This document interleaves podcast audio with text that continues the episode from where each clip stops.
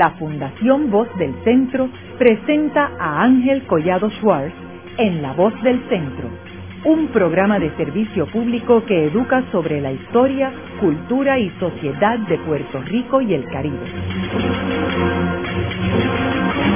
Saludos a todos. El programa de hoy está titulado Los asturianos en Puerto Rico y la visita del gobernador Luis Muñoz Marín Asturias. Hoy tenemos como nuestro invitado a Salustiano Tito Álvarez Méndez, quien es presidente de la Junta de Directores de Méndez y Compañía. El señor Álvarez le dedica esta entrevista a todos sus antepasados e igualmente a su familia, su esposa, hijos y nietos. Aprovecho también para agradecer al señor Julio Quirós, el archivista de la Fundación Luis Muñoz Marín, quien nos proveyó el relato de un viaje a España y Niza, escrito por don Jorge Beard sobre el año 1962. Como sabemos, en Puerto Rico los asturianos forman parte de un grupo importante del mundo de los negocios en Puerto Rico. A finales del siglo XIX, principios del siglo XX, emigraron de Asturias un grupo de ciudadanos que se establecieron en Puerto Rico y fundaron unos negocios que existen al día de hoy. Uno de ellos es Méndez y compañía. Me gustaría comenzar el programa, Tito, hablándole a nuestros radioescuchas por qué los asturianos deciden salir de Asturias y por qué escogen a Puerto Rico para ubicarse en este país. Tengo entendido que en el caso de la familia nuestra, dos hermanos de mi madre, se llamaban Vicente, era el mayor, y Emiliano, que era el, menor de los hermanos, decidieron venir a Puerto Rico porque el hermano mayor de ellos, quien se llamaba Manuel, decidió ir a Cuba, pero se murió a consecuencia de la peste bubónica, cogieron miedo y eso fue la razón por la cual escogieron a Puerto Rico en lugar de, ir a, Cuba como lugar de cuando salieron de España. ¿Y cómo era la vida en Asturias, particularmente en Puerto de Vega, de donde ustedes provienen, a principios del siglo XX? Era una vida muy sencilla, naturalmente el, pueblo un pueblo pesquero. Y todo es a base, de, a base de la pesca. Papá tenía una lancha de pesca. Recuerdo en una ocasión el hecho de que eran lo que se conocen como vaporas, que eran movidas por ah, vapor y, ah, el, vapor tenían que usar el carbón para provocar, para producir el vapor. Y a la lancha, la Natividad Méndez, que se llamaba la lancha de papá, fue a buscar abastos de carbón a, Vilés o a Gijón y al regresar, ya entrando prácticamente al, al puerto de Puerto de Vega, notaron que había lo que se conoce como un mansío, una mancha de pescado, que aquella fuera el, boquerón, que el, bocarte que llamamos nosotros en el pueblo, que es después se convierte finalmente en la anchoa, y entonces decidieron tirar el carbón al agua y empezaron a, llenarlo, a llenar el barco de, pescado, de, bocarte, eh, y en, tales cantidades que tuvieron que llamar, buscar la ayuda de lanchas del pueblo que fuesen a buscar esto, a llenar el pescado que sobraba que no podían eh, ponerlo a bordo de la lancha de papá. Eso fue un 24 de junio. Yo estaba en una fiesta en un pueblo cerca de Puerto Vega, se llama Soirana, y me fueron a buscar porque papá estaba súper emocionado en el pueblo viendo esto, la captura de la pesca que había hecho esto, la, lancha de la lancha de él. ¿Y cómo era la situación económica de España en aquel tiempo? En aquella época estábamos viviendo una época bien, bien, de, de mucha escasez, de mucha escasez. Yo recuerdo acuérdate, acuérdate Ángel que yo estuve allí, yo, yo, yo nací en el, en, el, mes de mayo, en el, año 29, en el 36 empezó la guerra civil española que duró tres, tres, tres años hasta el 39 y era todo a base de racionamiento. Yo me recuerdo, había un colmado al lado de mi casa, que era Ultramarinos Celaya, que, que era, había que comprar todo, el, aceite, el azúcar, lo, que era básico para la comida, a base de una cartilla, era todo por racionamiento. Y ah, en la vida era una vida muy simple, muy, muy limitada.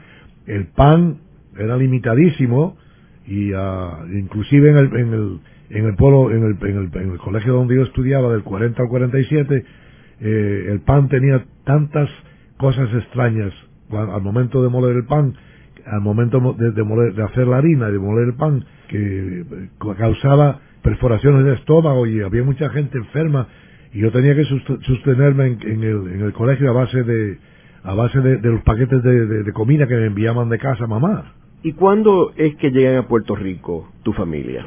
Mi familia llegan a Puerto Rico, mi padre y mis tíos llegaron llegaron esto ya en, ya bajo la dominación americana pero mis hermanos vinieron vinieron alrededor del del 1914 1916 y fueron directamente al colegio de San Agustín que es hoy el colegio de San José que era un colegio militar en aquella época ¿Y cuándo es que fundan eh, Méndez y compañía? Méndez y compañía se funda exactamente en el año 1912 con unas pequeñas economías que había hecho mi padre. Mi padre vino, vino traído por mis dos tíos para mejorar el, ambiente de vida que había porque era marinero y, trabajaba en un barco acarreando mercancías en el norte de España. Y ah, vino eh, a Puerto Rico y, estableció un, colmadito y vivía en el colmado y ahí hizo sus, sus economías. Mis tíos eran solteros y naturalmente pues no, no, no tenían el sentido de economía como, como, hacía, como tenía mi padre. Mi padre tenía la obligación de enviar 50 dólares mensuales a España, ya que mamá estaba allí con los dos hijos y tenía que alimentar a mamá, alimentar a los muchachos y proveer para la casa. Y hicimos esa casa por la ayuda económica de, de los ahorros de mi padre y, y, una ayuda que mandaba también mi tío Emiliano para descansar. Papá debió haber llegado a Puerto Rico en el año en el año 1908, alrededor de eso, debió haber llegado, sí. Sí, debió haber llegado en esa época a Puerto Rico. O sea, llegaron en el 8 y fundaron Méndez, en el 12. En el 12, exactamente. Y entonces en aquel momento quienes estaban eran tu padre y tus tíos. Sí, dos tíos, tíos, tíos vivos que eran dos hermanos de mamá. Vicente, que era el mayor, y Emiliano, que era el... ¿Y en qué consistía el negocio de Méndez y compañía en aquel momento? En aquella época, Méndez y compañía era un negocio de importación, se dedicó a hacer un negocio de importación, importaban bacalao, de Canadá e importaban, importaban heno para alimento de caballos, importaban cuernos de bueyes que los usaban en España para hacer botones. Y una cosa curiosísima que, deseo mencionar ahora es que también mandaban a exportación cocos secos a España, pero los, los, los mandaban a consignación. Lo cual quiere decir que si lo vendían les pagaban lo, que sacaban de la mercancía. Si no lo vendían, pues mala suerte, ahí, ahí se quedaba todo. Y como consecuencia de ese, de ese, de, extraer ese bacalao, hubo una huelga portuaria. Los, los dueños de, de y compañía, mis tíos y mi padre, se brindaron a descargar el, el, barco y a consecuencia de esto el capitán del barco estuvo tan agradecido de ellos que les, que los obsequió con una caja de white label y eh, por eso fue que empezamos a distribuir White Label.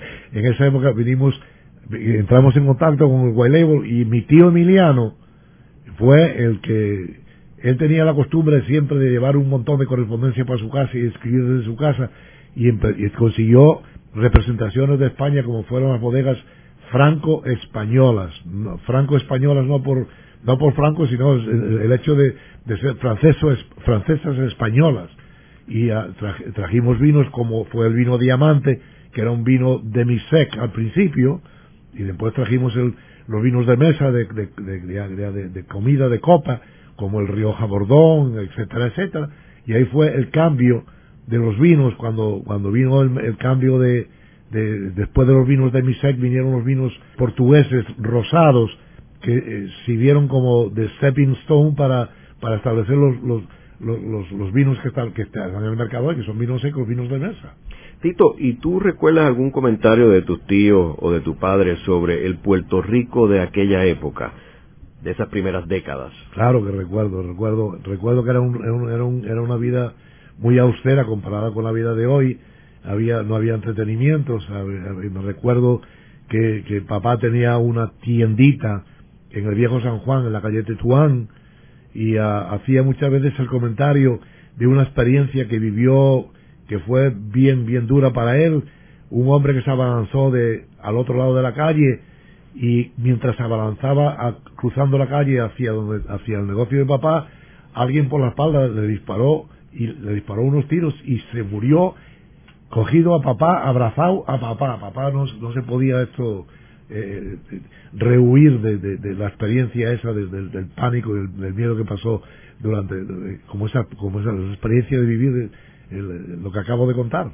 Ahorita tú mencionaste sobre la importación del bacalao. Es importante señalarle a nuestros radioescuchas que en Puerto Rico había una gran pobreza en aquel momento y el bacalao era un pescado barato eh, y era parte de la dieta del Puerto Rico de aquella época. Efectivamente, el bacalao era, era, era, era la, espina dorsal de, de, la dieta en aquella época.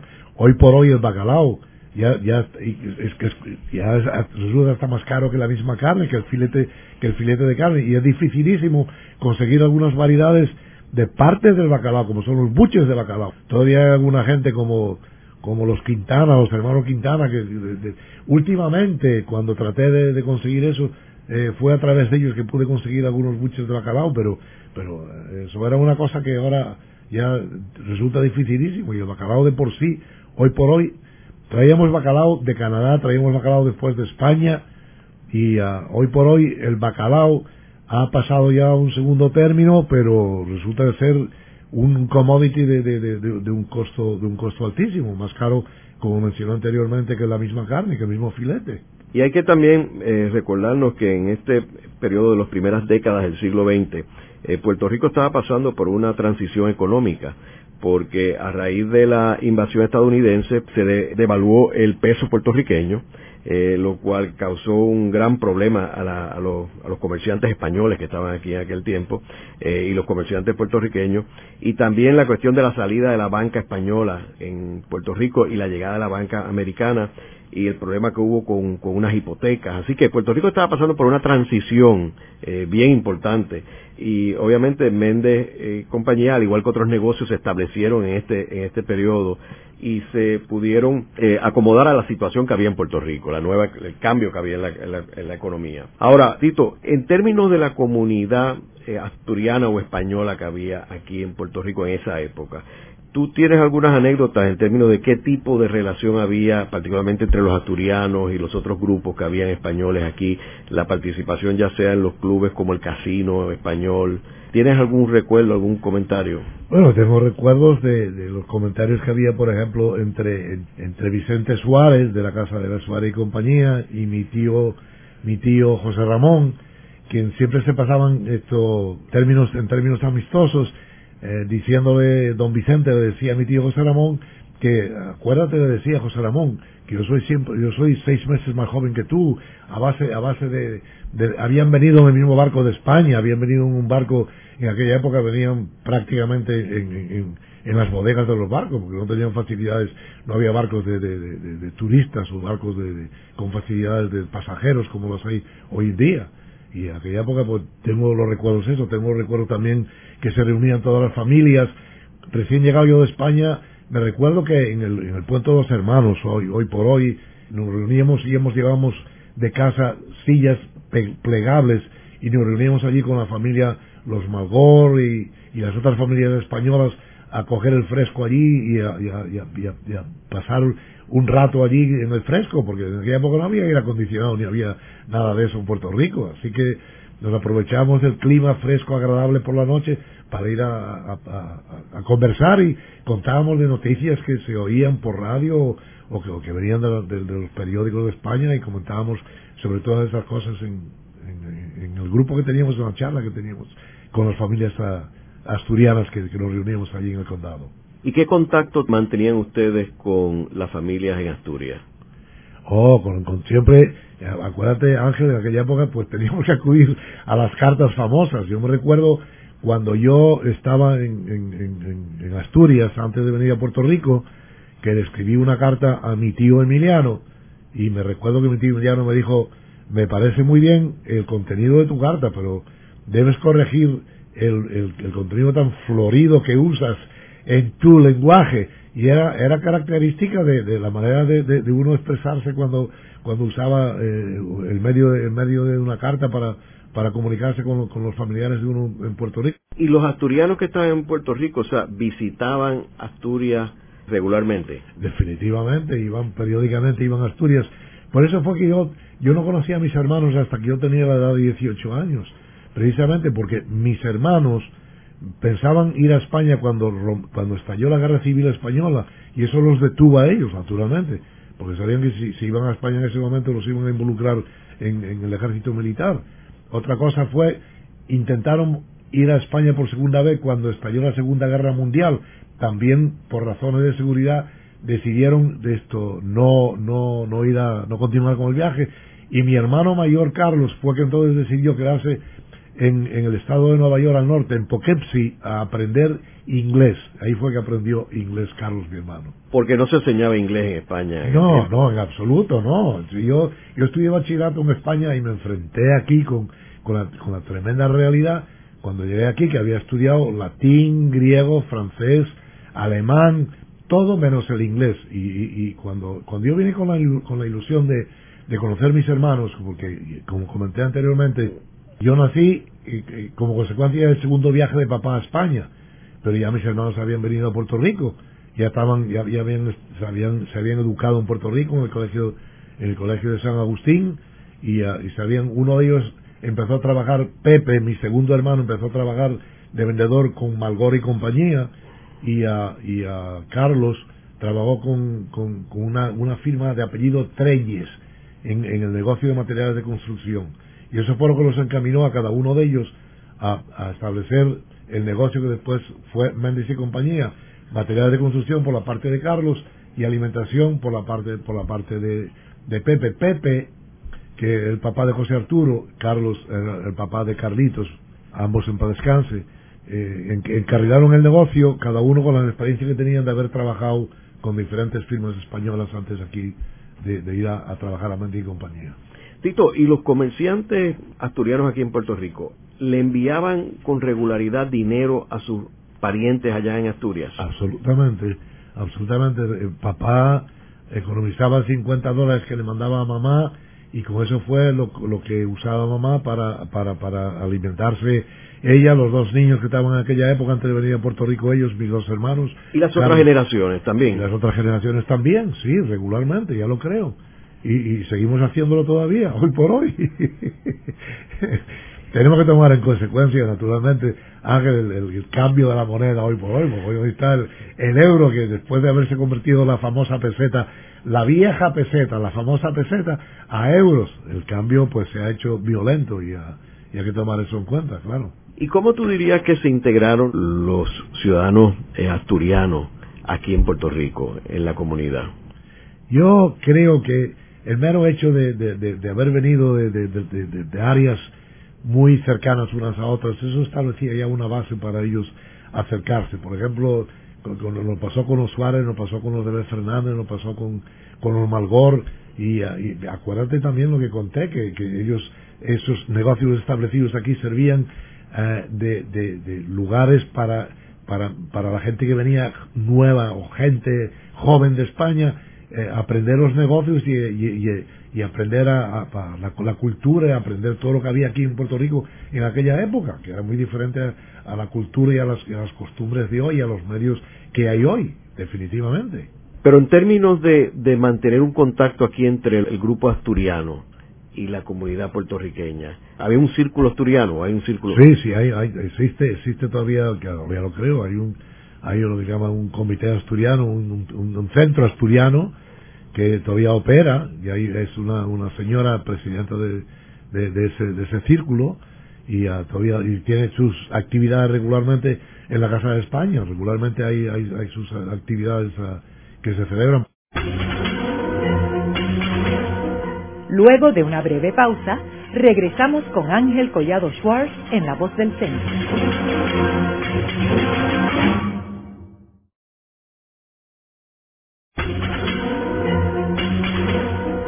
Regresamos con Ángel Collado Schwartz en La Voz del Centro.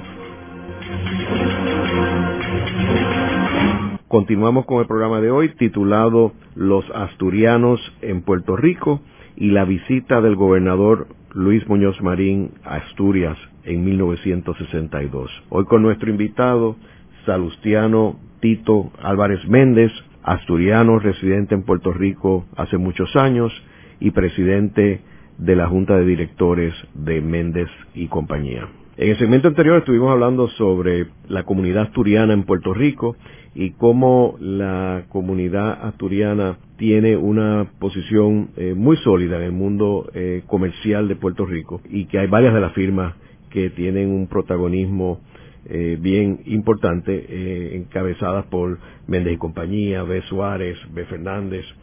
Y hablamos de cómo en el caso de la familia Méndez llegaron a Puerto Rico a principios del siglo XX, en el 1908 y fundan el negocio en el 1912.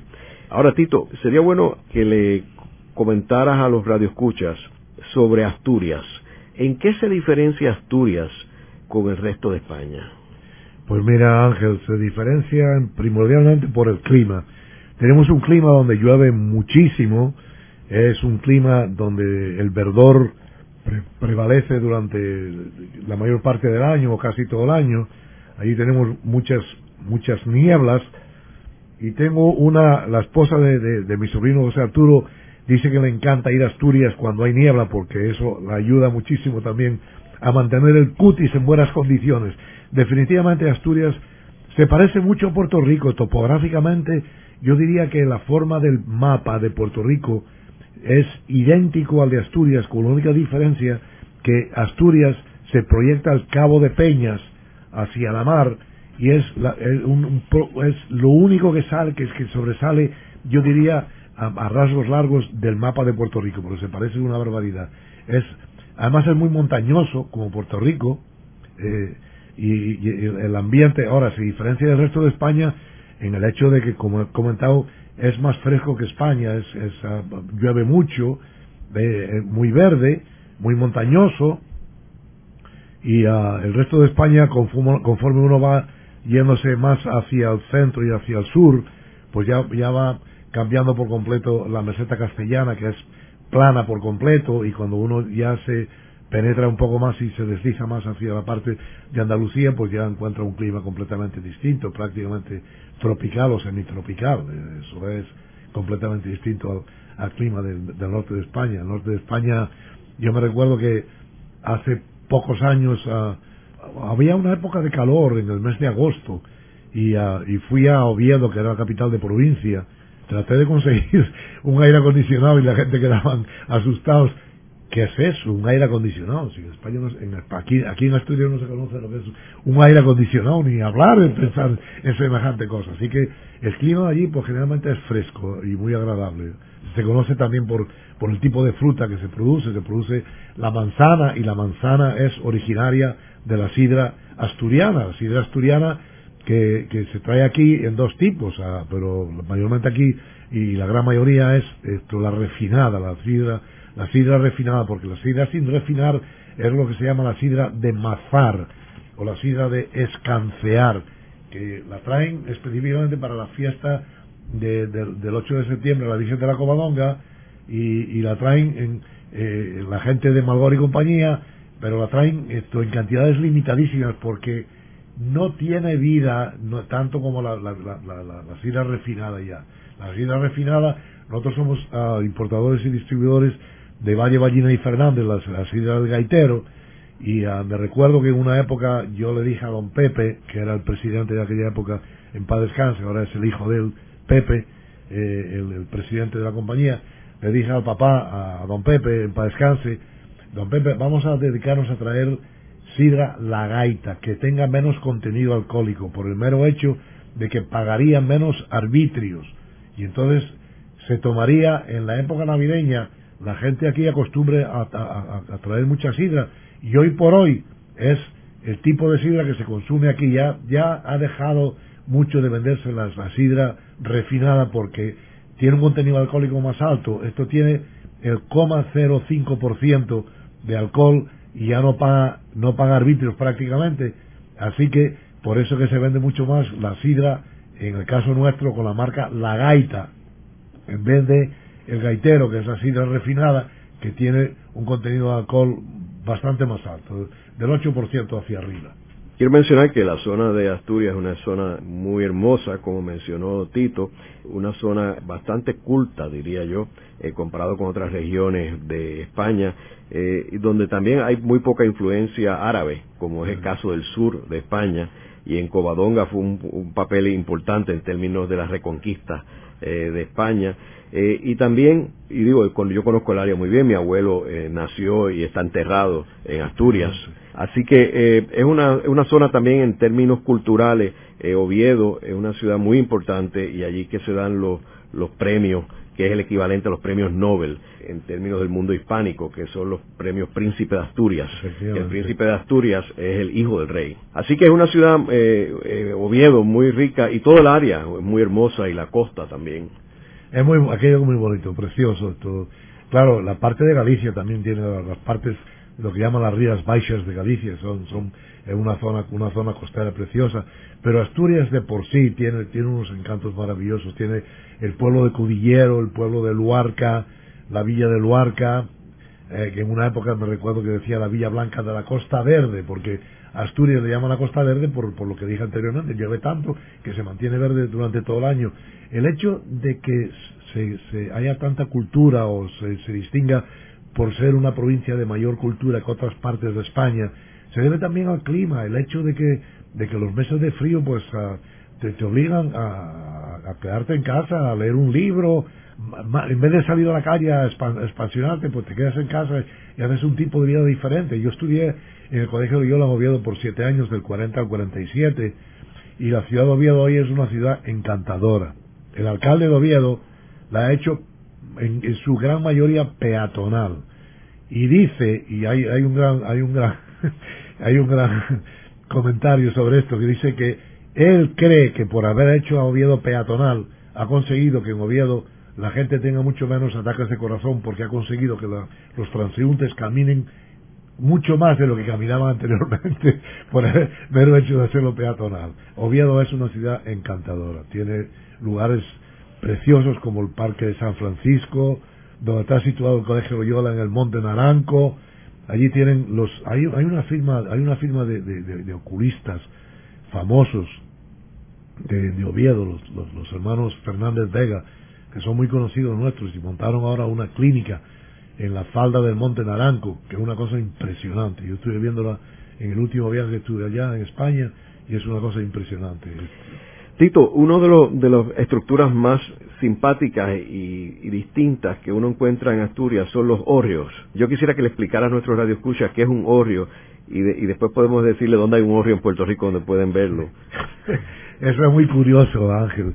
Sí, los hórreos eran lugares que se establecían para, para acomodar los granos mayormente y los, las cosechas que se hacían durante las épocas de, de cosecha, los meses de verano, después los sobrantes se recogían en el hórreo y era un lugar donde se mantenía los granos y las patatas, etcétera, etcétera, para el resto del año, para uno seguir alimentándose el resto del año. Los hórreos, tenemos en Puerto Rico el famoso hórreo de, de y compañía, eh, eso es eh, una característica asturiana, y se distinguen de los gallegos por el mero hecho de que los asturianos son cuadrados, mientras que los gallegos son rectangulares. Pero, pero definitivamente hay una, una riqueza enorme y todavía el gobierno central y el gobierno municipal se preocupa por ayudar al mantenimiento de este tipo de, edificios o de construcción. Y de hecho son muy antiguos, muchos de ellos. antiguos, ya lo creo. Eh, fíjate que, fíjate que, fíjate, están construidos de manera tal para evitar que, que, los ratones, las ratas, entren, pues, entren al, al en sí, donde está almacenada la mercancía, tanto granos como patatas, etcétera, etcétera, y lo que hacen es ponen una, una, una losa, una losa en forma horizontal para evitar que el ratón pueda trepar y, subir hacia arriba. No puede caminar, definitivamente no puede entrar al horno. a mí me parece bien, bien interesante esa estructura que, que no la hay en otras partes de Europa. Y yo invito a los radioescuchas, eh, los que quieren investigar más sobre los hórreos, que B. Suárez tiene uno aquí en Buchanan, eh, que es un sitio que venden vino, pero que en realidad la estructura es idéntica, a los hórreos, en Asturias. Fue, fue, hecho una réplica exacta de lo que es un hórreo asturiano. Y que las hicieran elevadas eh, para proteger el grano de los ratones. Efectivamente. porque en otros sitios de Europa están a nivel del, suelo. No, no, pero allí lo hacen elevado precisamente por eso, es, el, es el, motivo principal. Claro. Ahora, Tito, me gustaría que habláramos sobre el viaje de Luis Muñoz Marín, quien era gobernador de Puerto Rico en aquel tiempo, en junio de 1962, donde él visita España para indagar sobre sus antepasados y aprovecha y va al norte de España. En esa ocasión lo acompañó Jorge Beard, lo acompañó su esposa eh, doña Inés Mendoza, Luis Lavoy y también el juez Pelayo Román Benítez, quien era un viejo amigo del el gobernador Muñoz Marín. Estamos hablando de 1962 apenas dos años antes de terminar el último de los cuatro cuatrienios de Muñoz Marín. Jorge Beard escribió un relato sobre el viaje de Muñoz Marín a España y a Niza, porque después fueron a Niza. Y lo publicó años después en un escrito que dice el año 1962. Durante este viaje de Muñoz Marín al norte de España, él visitó dos pueblos pequeños en Asturias, uno, el pueblo de Tox, que fue donde él pernoctó, que es un pueblo que pertenece al municipio de Navia, en la provincia de Asturias, que es parte de la comunidad autónoma del Principado de Asturias en España. Tox es un pueblito con una población de apenas 128 habitantes. También el pueblo que está continuo a Tox es el de Puerto de Vega, que también pertenece al municipio de Navia y que tiene una población un poco mayor de 1.350 habitantes. Y voy a leer eh, lo que escribió Jorge Beard sobre ese viaje, eh, en el cual nuestro entrevistado participó en la visita de Muñoz Marín a Asturias. Dice Jorge Beard, Tox, Puerto de Vega. A la aldea de Tox en Asturias llegamos cerca de las 11 de la noche entre paréntesis, en España se acuestan siempre muy tarde, aún en las aldeas.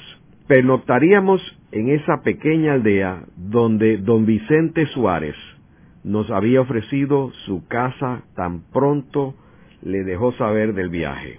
Cuando el grupo se hizo mayor, Severo Lanza y Frank Pérez, gentiles también, me ofrecieron sus casas. Ese era el punto mejor para romper el viaje. Yo anticipaba cómo la buena gente de esa aldea y de Puerto de Vega gozarían de la visita. De allí son los Suárez, Pérez, Lanza, Álvarez, Méndez, González, en fin, el que no ha vivido en Puerto Rico tiene familia en Puerto Rico, o algún otro nexo tiene con la isla. Todas estas familias tienen muy buenas casas que han construido en los lugares donde nacieron. Aunque visitan España solo una vez cada dos años, ellos conservan las casas magníficamente amuebladas, con todo confort, casi todas abiertas y con servicio todo el año. A Salustiano Álvarez, nuestro entrevistado, y esposa, me los encontré en Santiago, y éste trajo a casa de Vicente la confirmación de la hora de llegada a la aldea y cómo nos distribuiríamos. Un grupo nos fue a alcanzar en autos y nos informó que Puerto de Vega y Tax entero nos esperaban frente al casino del puerto. Le informamos que antes iríamos a casa de Vicente. Al llegar mis ojos no creían lo que veían. La muy tranquila y casi desierta aldea estaba vertida toda en Villa Mayagüez, que es como se llama la quinta de Vicente. Cientos de personas vitoreaban al gobernador y a su señora. Música, cohetes, cánticos, gaitas. Pedimos permiso para refrescarnos. Estaríamos en Puerto de Vega lo antes posible. Doña Julia, la hermana de Vicente, fue una exquisita anfitriona. Nos tenía preparado una cena deliciosa y tan pronto pudimos bajamos al puerto de Vega, donde estaba el pueblo entero frente al casino. Se había preparado una recepción, música, bailes, cohetes, viva Muñoz Marín, viva Doña Inés, viva Puerto Rico. Del casino caminamos al puerto donde los botes de vela y lanchas estaban como descansando, la marea baja y el seco al puerto. Más tardecito comenzaría la marea a subir, y allí, junto al puerto, el gobernador les pronunció unas palabras que la gente aplaudió con delirio. Y cito, Nos emociona tanto venir a Galicia y Asturias. Nos sentimos como en la casa de nuestros abuelos. Qué bien se está en este puerto de botes de vela y aquí les damos a todos ustedes muchas gracias por habernos provisto de nuestros abuelos y bisabuelos, tan buenos abuelos y bisabuelos. Termina la cita. Y habló doña Inés y con delirantes viva doña Inés, viva don Luis, nos retiramos a Tox a las tres de la mañana. Luis Lanza, hermano de Severo, Armando Méndez y Salustiano Álvarez y otros españoles puertorriqueños se desvivieron porque todo quedara bien. Qué contraste con mis visitas anteriores. En esa aldea antes todo había sido calma, tranquilidad. Esta visita sería tópico continuo y de interés por mucho tiempo por venir.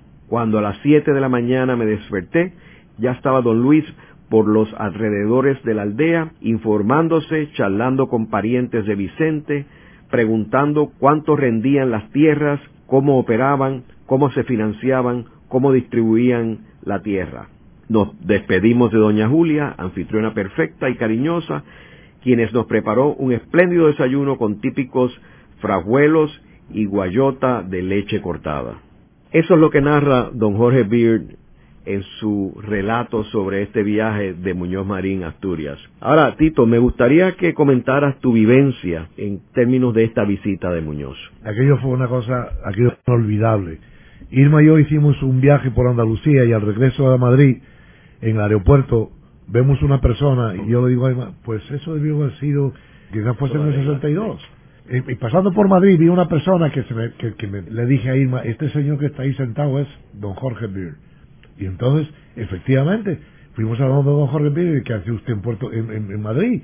Me dice que vamos a coger un avión para Santiago de Compostela porque mañana llega por un barco francés, el Flanders o, el otro, no me acuerdo ahora, que había dos, dos barcos de, la compañía francesa que, que, hacían el viaje a, España y llega esto Muñoz Marín con el secretario de aquella época era con Luis Lavoy y, y, ah pues no me pues nosotros vamos también para para Santiago de Compostela. Así que ah, no me digas, ¿y, y, cuáles son los planes? Pues sencillamente van a venir los puertorriqueños que estudiando en Madrid tienen una, una cantidad de Cadillacs ah, esto, alquilados en, Madrid y van a venir a Santiago de Compostela a acompañarnos a hacer un recorrido por la noche, mañana por la noche en Santiago de Compostela visitando tascas, etcétera, etcétera, y canturreando un poco, y al día siguiente vamos a hacer noche en Tosh, se escribe T-O-X. Tosh es precisamente el pueblo de los Suárez. Y Tosh, al frente a la casa de los Suárez, que se llama Villa Mayagüez, está lo que era la casa de los, de los dueños de la favorita, de los Pérez, esto que se llama Villa Boringen. Hoy por hoy Villa Boringen está convertido en, un parador, eh, en una cosa maravillosa, es una casa estilo, el diseño es estilo estilo suizo, un, como si fuese un, un chalet estilo suizo, con 14 habitaciones que tenía cuando, cuando vivía la familia Pérez allí, y es un sitio precioso, precioso. Me recuerdo que Paquito Pérez, quien fue junto conmigo en una época miembro de la Junta de Directores del Banco de, Banco de Ponce, y después pasamos a formar parte de la Junta de Directores del, Popular, esto me decía, vente, asómate aquí a uno de los balcones de mi casa para que veas la pradera. Y él siempre se refería a la pradera. Juanín, el hermano, que es hoy juez federal aquí en Puerto Rico, también muchas veces, ese era un aficionado a la pesca enorme, le encantaba ir a la pesca tanto en bote, ellos tenían un bote propio, una lancha pequeña propia, y le encantaba ir también con un primo que se llamaba Elliot, que le encantaba ir a pescar de vara por las peñas, o sea, por las por, por las mismas riberas. Que, a mí no me gustaba nada eso porque eso era muy peligroso.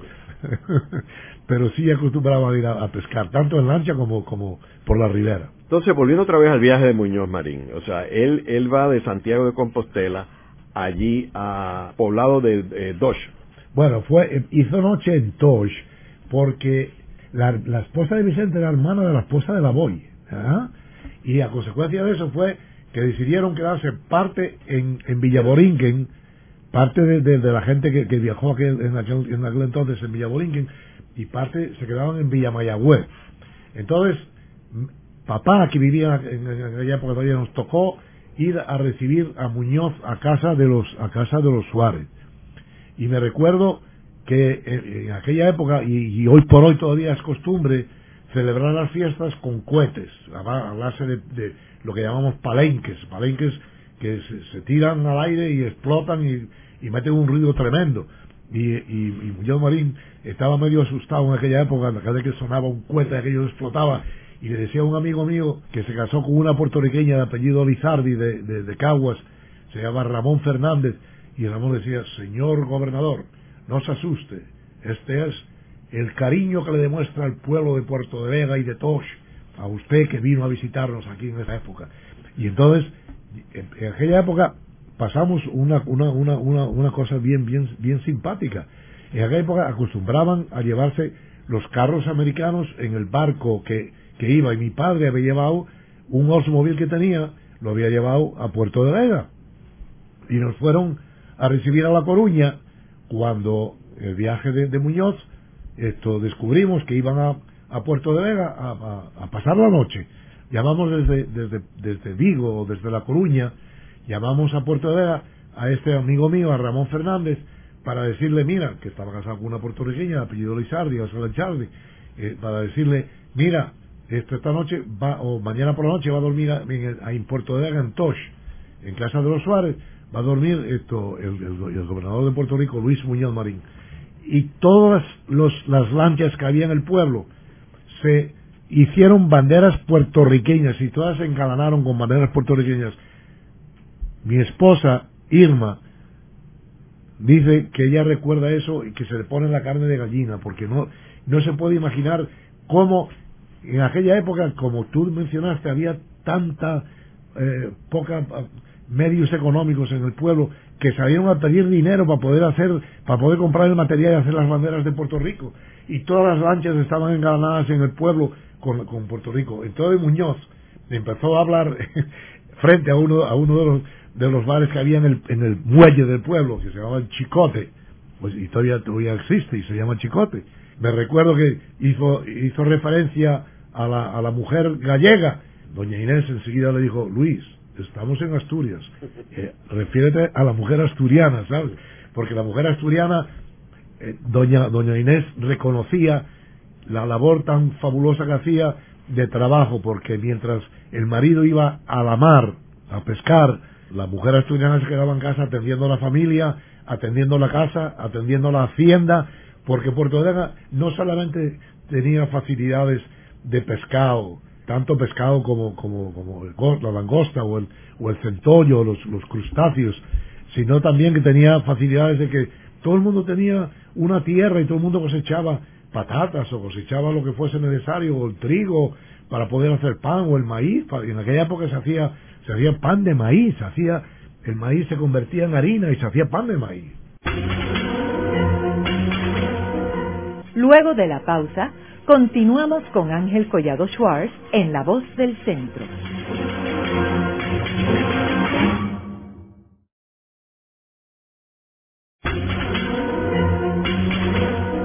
Regresamos con Ángel Collado Schwartz en La Voz del Centro. Continuamos con el programa de hoy titulado Los asturianos en Puerto Rico y la visita del gobernador Luis Muñoz Marín Asturias en 1962. Hoy con nuestro invitado, Salustiano Tito Álvarez Méndez, asturiano residente en Puerto Rico hace muchos años y presidente de la Junta de Directores de Méndez y compañía. En el segmento anterior, Tito, estábamos hablando sobre la visita de Luis Muñoz Marín a Puerto de Vega. Eh, y tú comentabas de que él pues pernoctó en casa de Vicente Suárez, el fundador de B. Suárez y compañía que falleció hace unos años. Efectivamente. Eh, y el padre de Diego y, Cuco y Cuca Suárez. Efectivamente. Eh, y, y que tú mencionaste de que él había pernoctado y que había llegado de una travesía a través del norte de, de España, proveniente de Santiago de Compostela, eh, y que luego de haber llegado a la casa, pues estaba el pueblo esperándolo, ¿verdad? Y entonces Tú me habías mencionado de que él había, se había recostado y entonces, pues que Doña Inés lo, despertó porque el pueblo lo estaba esperando y que tenía que dar un discurso, una charla, ¿no? Efectivamente, efectivamente. Eso pasó. Eh, yo comenté, que te comentaba Ángel, que en aquella época los españoles que iban a España, o los indianos, llevaban el carro en el barco. Y papá llevó en aquella época el Osmobile, como mencioné anteriormente, y entonces, naturalmente el carro llevaba, llevaba tablilla de Puerto Rico, decía, la tablilla decía Puerto Rico.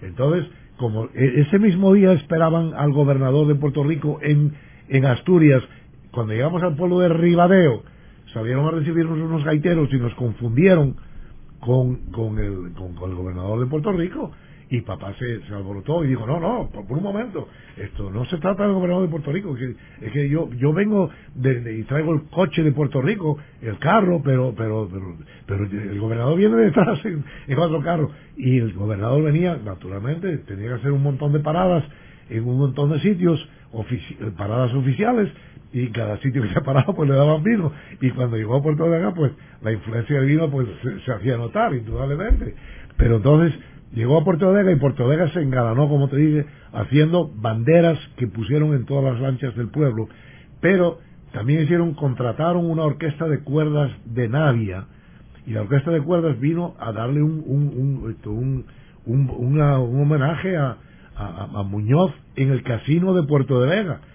Y los pescadores viejos se sentaban a darle la mano al gobernador y yo creo que no se lavaron las manos por, sabe Dios, el resto de sus vidas, porque eh, ninguno de ellos había tenido el privilegio de, decir que le habían dado la mano al gobernador, porque allí cuando hay, cuando hay por ejemplo, confirmaciones, van los obispos eh, y, los obispos pues, pues, hacen una visita esporádica de, horas nada más, pero no, se mezclan con el pueblo como se, como se mezcló Muñoz, y menos a, esas horas de, a esas horas de la noche, que estuvieron allí cantando y, me recuerdo, me recuerdo precisamente que Calero era el, jefe de la policía que, acompañó a, Muñoz en el viaje a, España. Y el, viaje de Muñoz fue cuando Muñoz fue a averiguar la vida de sus antepasados, en, creo que en algún sitio en Castilla, y quiso averiguar la vida de sus antepasados. Por eso fue que en este recorrido pasó, pasó por Asturias, porque nosotros quisimos verlo al día siguiente, y cuando quisimos verlo ya se habían ido tempranito para, para, para continuar el, viaje de ellos. Vino la, la, recepción en el casino de Puerto de Vega y, y, el jefe de, la policía decía, no, por favor retírense. Y entonces el amigo mío que estaba casado con una puertorriqueña decía, pero si el gobernador aquí está más seguro que en Fortaleza, en Puerto Rico, déjenlo, porque no lo dejaban ni darse un trago de ron ni nada de eso. Habían conseguido ron, llevaban ron, lo que no se consigue allá nunca, pero, pero habían conseguido ron en Luarca o en Navia, y, habían conseguido, ya te digo, para... Tito, me gustaría que comentaras también sobre algo que dijiste rápidamente en términos de los indianos y por qué se conocen algunos españoles en España como indianos? Bueno, se conocen por el nombre que cuando venían a Puerto Rico había diferentes de las, indias, las indias de América, entonces de ahí viene el nombre de los indianos, porque hay, indias de otras, de otras partes del mundo, pero sin embargo los americanos son especiales y los, y los indianos eh, asturianos siempre tuvieron la, la, gran idea de, de dejarse recordar con eh, querían querían sobresalir un poco también, eran un poco chones, ¿ah? y, querían dejar muestra de, de, lo que habían hecho, eh, la fortuna que los había acompañado eh, viniendo a América. Hay un lugar en Navia donde hay una una una una efigie muy bonita, precisamente con unas unas letras dice aquí aquí venimos precisamente a recordar aquellos que fueron y que no pudieron que no pudieron regresar porque muchos muchos de los españoles que vinieron a América no pudieron regresar o no pudieron hacer fortuna o no no no, tuvieron suerte en, el tiempo que estuvieron trabajando aquí o haciendo la vida difícil que la vida difícil de aquí porque comenté al principio de la entrevista de que de que papá dormía en la trastienda de la tienda que tenía en la calle Tetuán encima de los sacos, encima de los sacos que él usaba para, para, de granos para vender, lo que fuese. O sea, que, o sea que los indianos eran españoles que emigraban para las Indias. Ah, efectivamente. Y que regresaban. Y que regresaban. Y casi todos construían casas eh, eh, o regresaban permanentemente, como en el caso de, mi abuelo, que regresó permanentemente para España. Efectivamente. Fíjate que nosotros, oye, cuando yo salí de cuando yo salí de Puerto de Vega, yo salí allí con la idea de regresar a Puerto de Vega y poner una farmacia en Puerto de Vega, porque Puerto de Vega no tenía farmacia en aquella época, hoy sí la tiene pero entonces había un servicio de un hombre que iba en bicicleta durante todos los días a buscar las medicinas o a la villa de Navia o a la villa de Luarca. Había un hombre que iba a Navia, había un hombre que iba a Luarca. Cada uno tenía conexiones con una farmacia diferente en cada uno de esas villas. Y entonces, en vista de eso, la idea mía era poner una farmacia en Puerto de Vega, para, para, para tener el, asunto de las medicinas en, el pueblo. Pero cuando llegué aquí, mis hermanos me dijeron, no, tú te quedas aquí, eh, necesitamos gente, gente sangre, sangre joven y queremos que tú te vincules a nosotros en el negocio. Y me mandaron a estudiar, aprender inglés. Yo había estudiado cuánto idioma te puedes imaginar en el bachillerato en España, pero no había, no había pensado en el inglés y mucho menos. Y fue cuando, cuando la Segunda Guerra Mundial, que eh, por obligación en España el que estudiaba francés, y yo me metí a estudiar francés, tenía que coger alemán. Y el que estudiaba italiano tenía que coger inglés. Pero desafortunadamente yo cogí, yo cogí esto francés y tuve que coger alemán. Pero fue cuando vino la Segunda Guerra Mundial y en medio de, mis estudios del alemán, la Segunda Guerra Mundial fue cuando, cuando los americanos ganaron la, guerra, esto, y y se, se, se, se quedó el, abandonado, vamos a decir, el idioma alemán y yo me quedé eh, en, dos aguas. Entonces vine, vine, vine hasta aquí a Puerto Rico y, y mi hermano mayor me dijo, hay, no hay nadie en la familia que conozca de contabilidad, así que por favor queremos que vayas a Estados Unidos a aprender contabilidad. Y me enviaron a donde había estado un primo hermano mío, hijo de mi hermano, de mi tío Emiliano, que se llamaba Emilio Manuel Méndez, que estaba casado con una las González y había estudiado en la Universidad de Pensilvania, y me enviaron allí a, aprender. Primero fui un año a aprender inglés a una escuela secretarial en Stanford, Connecticut.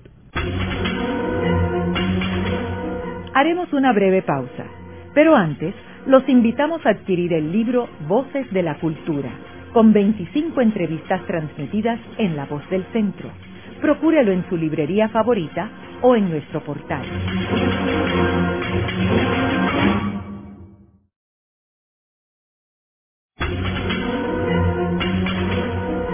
Continuamos con la parte final de La Voz del Centro con Ángel Collado Schwartz. Pueden enviarnos sus comentarios a través de nuestro portal www.vozdelcentro.org.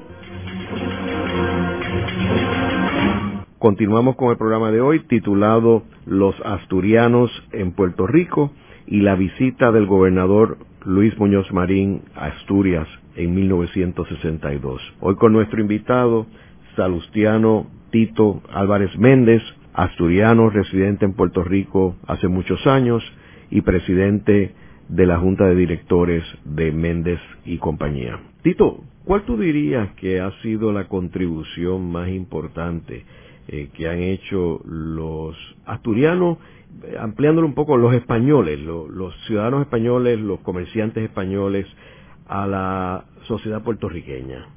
Yo diría que la contribución más grande ha sido el, trabajo, el, espíritu de sacrificio, el dedicarse a, trabajar intensamente eh, fuera de horas de fuera de horas de, horario, vamos a decir esto. tengo un vecino eh, de apellido Lubriel, que me dice que los españoles, una gran parte de los españoles vinieron aquí, hicieron fortuna, y que él dice que los españoles éramos torpes, pero teníamos cierta, cierta dedicación y cierto espíritu de sacrificio, de trabajo, y que eso era lo que conseguía el, éxito de, los españoles a hacer fortuna en Puerto Rico. sencillamente la dedicación, el trabajo, el dedicarse a la familia, el dedicarse a hacer, hacer algo porque quedase esto, muestra de ello, como, como los que regresaban allá y hacían la casa del indiano, y siempre dejaban, dejaban esto aquí en Puerto Rico algo para poder seguir manifestándose en términos de un negocio establecido o una, una, una educación a los hijos, lo que fuese, lo que fuese, pero siempre el espíritu de trabajo fue lo que caracterizó a, a todos los españoles que vinieron, porque irrespectivo que fuesen del norte o del sur, esto siempre había una, una diferencia en ese sentido. Y es interesante que el grupo de comerciantes eh, españoles en realidad pues dominaban el negocio de distribución en Puerto Rico. Hoy en día hablamos de que existe B. Suárez, Méndez, eh, B. Fernández, Ballester, pero antes en un momento había muchos más este, que fueron o vendiéndose o este, cerrando los trigos, este, habían varios otros negocios. Hoy en el Puerto Rico moderno vemos que la inversión y la, presencia de los españoles es de otro tipo. Eh. Primero, continúas teniendo modelos de trabajo fuerte, como por ejemplo son las panaderías, que uno lo ve en la ceiba y ve este grupo de españoles que están allí desde a las 5 de la mañana hasta por la noche eh, trabajando. Y lo ves también en términos de, servicios este, financieros, que lo ves en la banca, que hoy en día, pues en Puerto Rico, después de la banca eh, puertorriqueña, el principal grupo es la banca española, el Banco Santander y el Banco Bilbao de eh, y lo tienes también en los seguros, Mafre, lo tienes en la telefónica, eh, por ejemplo, Telefónica España. O sea que la presencia española hoy es muy fuerte en Puerto Rico, aunque es otro tipo de presencia versus la que había antes. Sí, acuérdate, acuérdate Ángel, ahora los tiempos han cambiado muchísimo y ahora la gente viene preparada allá, viene con una educación, viene con una, una, una, preparación muy diferente a, a como en, en, el caso mío no, yo, yo me considero afortunado porque por ejemplo mis hermanos vinieron a estudiar aquí, aprendieron aquí, pero yo vine con un bachillerato ya de allá y pude entrar en una universidad en Estados Unidos y a, y claro, pues, pues, la, la, gente de hoy es una gente muy educada. El programa de hoy hemos discutido la presencia asturiana en Puerto Rico y cómo ha hecho una contribución extraordinaria en el mundo comercial y para el desarrollo de la economía de Puerto Rico. Y también comentamos sobre el histórico viaje del gobernador de Puerto Rico, Luis Muñoz Marín, al norte de España, eh, y particularmente la visita y el discurso que dio en Puerto de Vega, en Asturias. Eh, muchas gracias, Tito. Gracias, Ángel. Muchas gracias a, todos vosotros. Muchas gracias. Es un honor. Esta ha sido una producción como servicio público de la Fundación Voz del Centro. Los invitamos a sintonizarnos la próxima semana a la misma hora. Y recuerden que pueden adquirir el libro Voces de la Cultura en su librería favorita o en nuestro portal.